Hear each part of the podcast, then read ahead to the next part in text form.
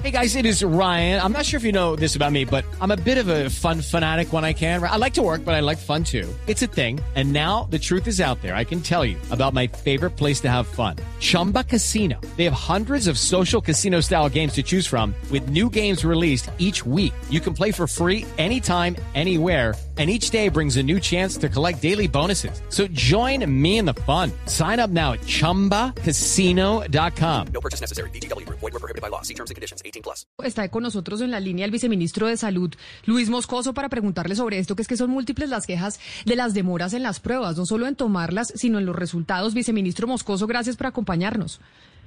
Buenos días, Camila, a todos los compañeros y a todos los oyentes. Bueno, viceministro, ¿cómo se, se, está manejando este tema? Porque ya escuchaba usted, y de, o incluso desde antes, al superintendente, las quejas que hay en diferentes ciudades de la demora, uno, en que le hagan a uno la prueba, y dos, en que le den los resultados. ¿Esto cómo se va a solucionar? Efectivamente tenemos un problema, un problema importante. Hemos venido aumentando el número de pruebas en forma importante. Por lo menos ayer se hizo lectura de de 27 mil pruebas, todas con, con pruebas moleculares. Estas pruebas pues, son las gol estándar de, del diagnóstico, pero son eh, pruebas complejas, pruebas que se hacen en laboratorios muy complejos que requieren una tecnología eh, importante. Hemos avanzado, estamos cerca de 100 laboratorios en este momento que hacen ese procesamiento que no existía antes del COVID. Eh, pero viceministro, déjeme yo lo... Yo lo interrumpo ahí, discúlpeme. Y es que es que esa no es la pregunta, no es que estemos haciendo más pruebas, sino que se están demorando.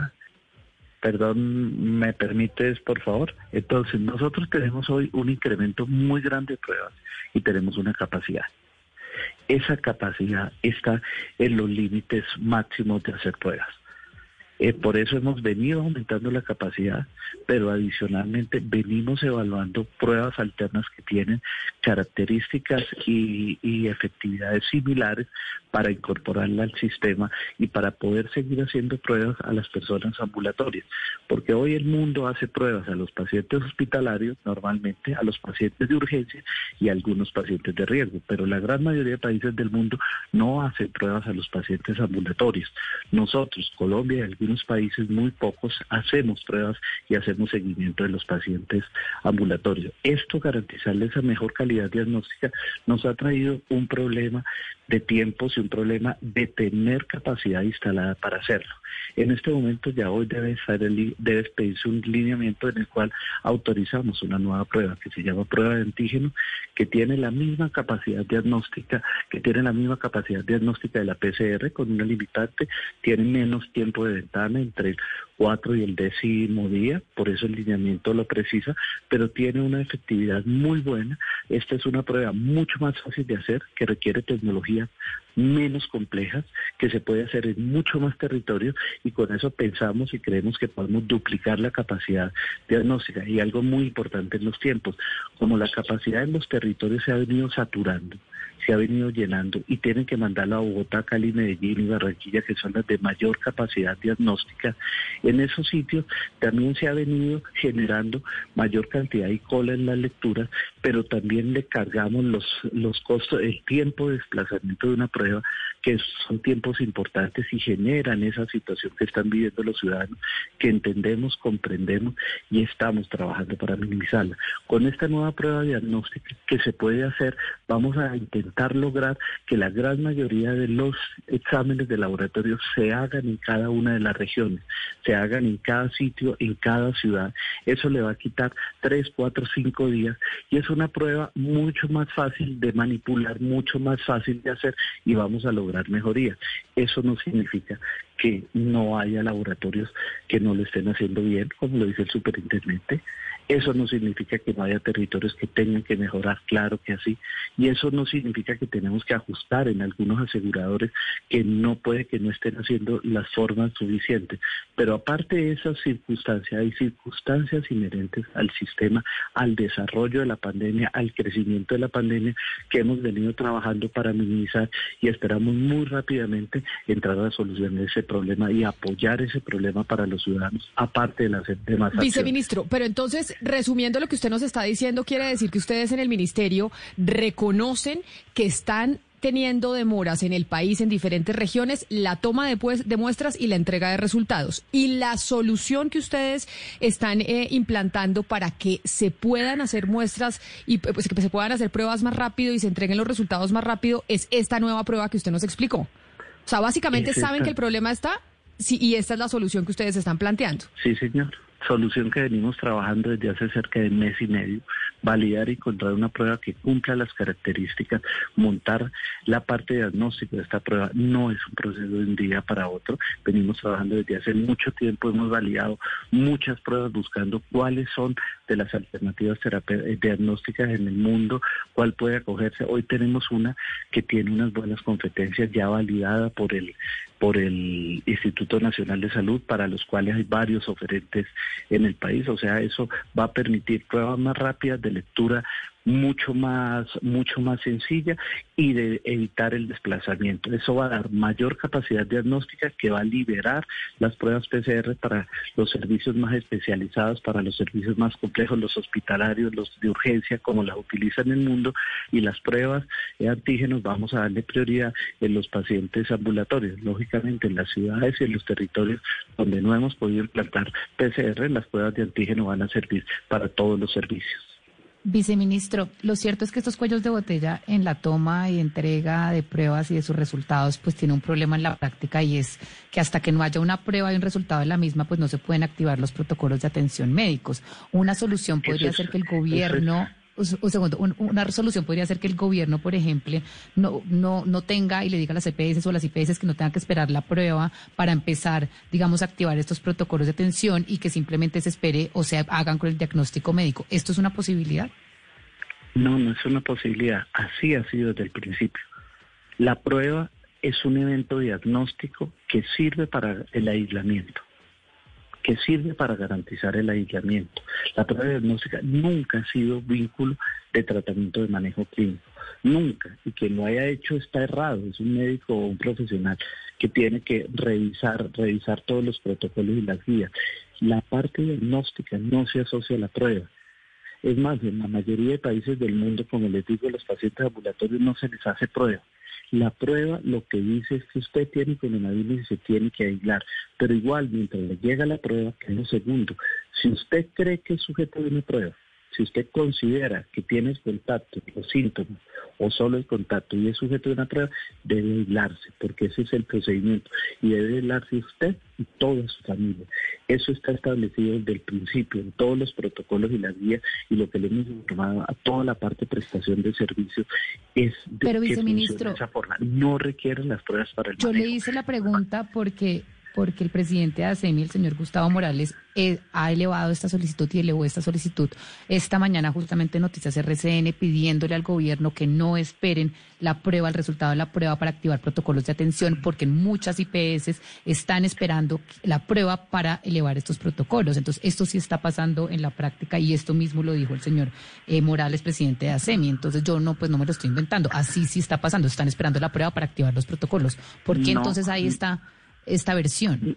No conozco lo que dijo el doctor Morales, sería bueno escucharlo, porque pues él es más, es él más que nadie es conocedor. Y la solicitud que nos hace mí es una solicitud diferente, una solicitud muy válida, es que cuando haya un núcleo familiar en una casa y la persona sintomática sale positiva, no le hagamos pruebas al resto del núcleo familiar si está asintomático. No le hagamos prueba al resto del núcleo familiar, sino lo demos como probable por nexo epidemiológico. Esto lo evaluamos en la comisión, lo evaluamos con el conjunto de expertos y es una recomendación válida parcialmente. La recomendación y lo que va a salir en la guía es que se le toma la muestra al paciente contacto, al paciente sintomático, si existen otras personas sintomáticas dentro del grupo familiar o dentro del hogar, se le toman a estas, pero el resto de personas asintomáticas deben estar aisladas y deben estar, eh, deben estar en casa con un diagnóstico probable. Deben guardar el aislamiento de la persona principal y esto fue lo que dijo el doctor Gustavo Morales o es lo que tengo entendido, manifestó. Viceministro Moscoso, mire, le voy a preguntar por las consecuencias que, tienen estas demoras. Eh, como pasó en Cali, pasa también en Barranquilla y en el Atlántico. Las demoras son demasiados, 15 días y, más. Las consecuencias de, eso, de esas demoras, viceministro, se traducen en los resultados que se publican. Es decir, lo que se está conociendo hoy como resultados en Colombia de número de contagiados, inclusive número de fallecidos, traen exactamente ese mismo atraso en tiempo. Es decir, vienen con 15 días de retraso los resultados que se conocen hoy, que se publican, que, se, que la opinión pública conoce. Sí, los, los, resultados que se publican, algunos en algunas ciudades tienen retrasos de 15 días, en otros de 8, en otras de 10, en otros de 3, dependiendo de la oportunidad que tiene la gran mayoría de laboratorios eh, en procesar las muestras, pero sí tiene un, un retraso importante y eso nosotros lo analizamos al momento de analizar todas las cifras, por eso no tomamos solamente el número de casos, el número de casos es uno de los elementos de análisis, existen otros elementos de análisis que tomamos en cuenta, como son las letalidades, los casos de fallecimiento que se procesan mucho más rápido, igual que todos los pacientes hospitalizados.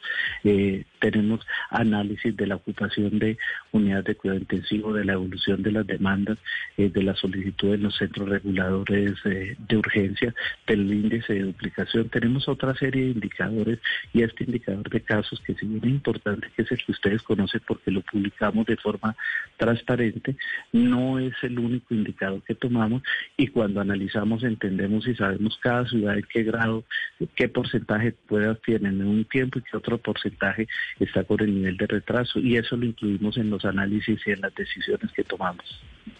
Eh, viceministro Moscoso, hay eh, una duda y es por la capacidad instalada en las universidades y la posibilidad de ampliarla, sobre todo no por lo que se, eh, digamos, se, se, se analiza tanto de las grandes ciudades, sino de los territorios más apartados. ¿Qué posibilidades hay de ampliación en las universidades de esa capacidad diagnóstica?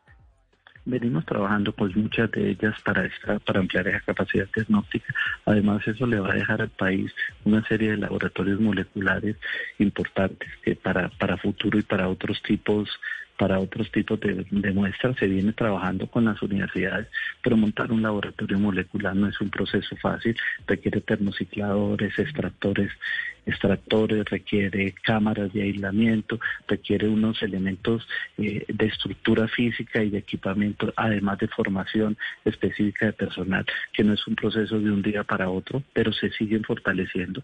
Y yo creo que ahora las pruebas de antígeno, que tienen una complejidad menor en su realización, nos van a ayudar favorablemente para poder seguir aumentando la capacidad diagnóstica. Pero, pero viceministro, por lo que usted nos dice, discúlpeme, por lo que usted nos dice, entonces en este momento, dadas todas esas complejidades, no es una perspectiva, digamos, en el, en el eh, plazo corto poder ampliar eh, la capacidad de las universidades, tanto por las, por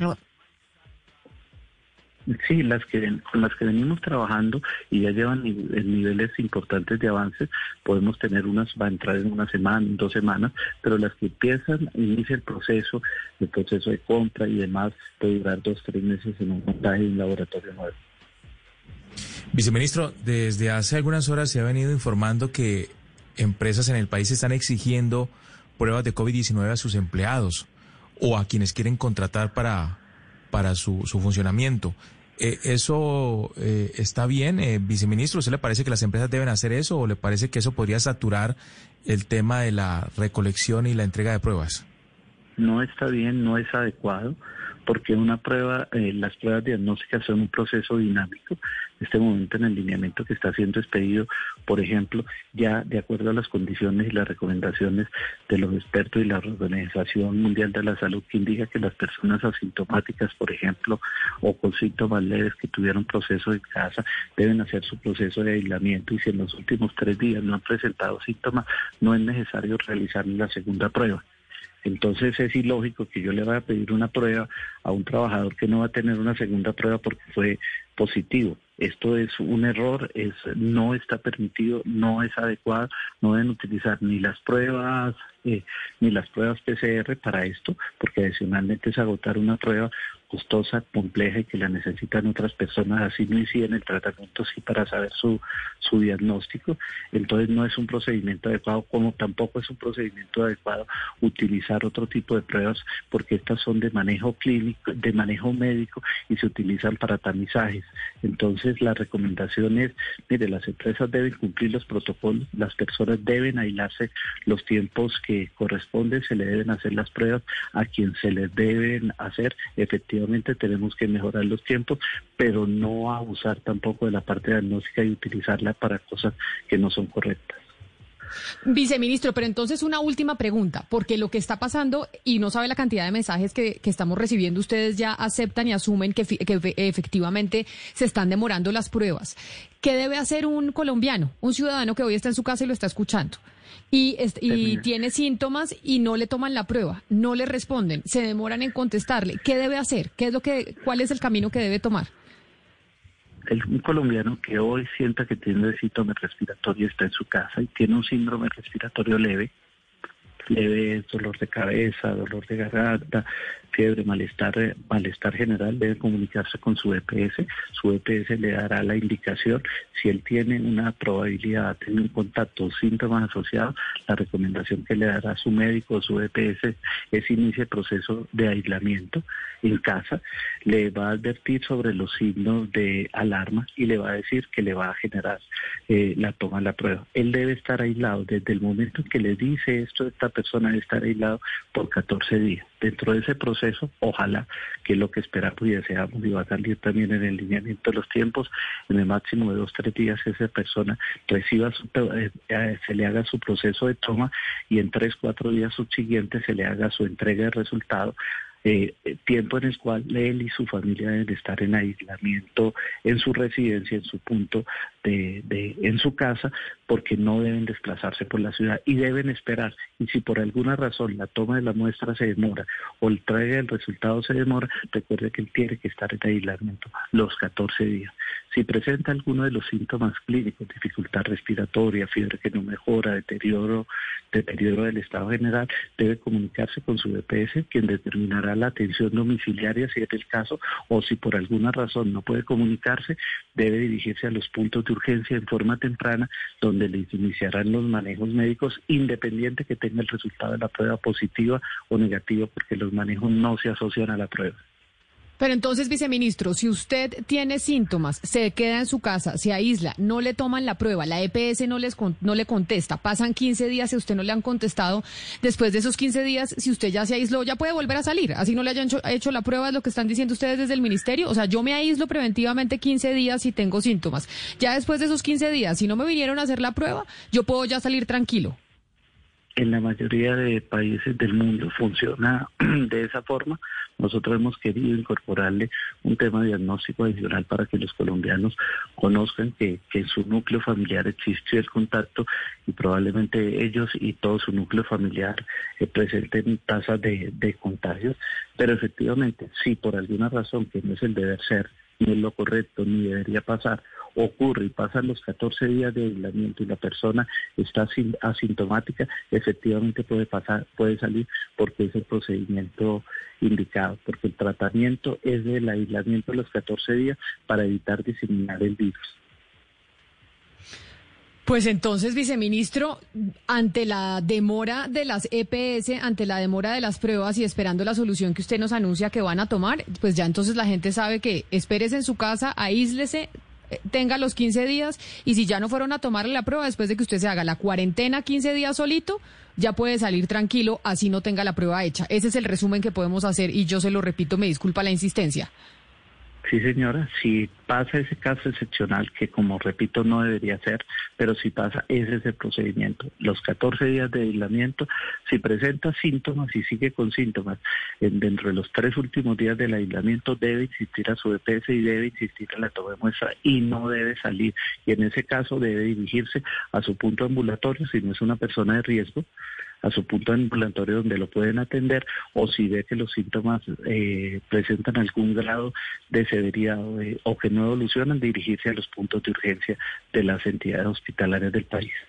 Viceministro de Salud, Luis Moscoso, mil gracias por habernos atendido y pues por darnos esta claridad y aceptar que evidentemente pues lo que está viviendo mucha gente en la demora de las pruebas es porque se está eh, pues represando en, eh, en los laboratorios y que ya están, están ustedes tomando medidas al respecto. Mil gracias y feliz día. Muchas gracias a ustedes y volverle a recordar a las personas el aumento del número de casos, la evidencia que está, está asociada a la toma de medidas. Si nosotros hacemos las medidas, estas medidas que no nos cansamos de repetir, que son las únicas medidas que sirven, las medidas no farmacológicas, del quedarse en casa si no tienen que salir, del lavado de manos, del distanciamiento social, del uso permanente de tapabocas, de evitar aglomeraciones de las personas con síndromes febriles que quedan en casa, ellos y toda su familia, que las personas eh, con factores de riesgo mayores de 70 años deben tener el doble de protección y el doble de cuidado. Si hacemos estas cosas y además cumplimos los protocolos que hay en el comercio, en el andar, en el comprar, en el trabajar, en hacer cada una de las actividades, probablemente vamos a minimizar el contagio, vamos a disminuir el número de casos, vamos a disminuir el número de resultados finales, pero también vamos a disminuir las necesidades de, de pruebas y otros elementos. Entonces este es un trabajo conjunto y es una construcción conjunta de todos los colombianos. Pues viceministro Moscoso, mil gracias por habernos eh, atendido. Ya nos quedan, todavía quedan muchas preguntas, muchas incertidumbres, pero ahí vamos eh, tratando de entender las directrices que dan ustedes desde el Ministerio de Salud. Mil gracias por haber estado con nosotros. Feliz mañana. Muchas gracias. With the Lucky Land slots, you can get lucky just about anywhere. This is your captain speaking. Uh, we've got clear runway and the weather's fine, but we're just going to circle up here a while and uh, get lucky. No, no, nothing like that. It's just these cash prizes add up quick. So I suggest you sit back, keep your tray table upright, and start getting lucky. Play for free at LuckyLandSlots.com. Are you feeling lucky? No purchase necessary. Void where prohibited by law. 18 plus terms and conditions apply. See website for details.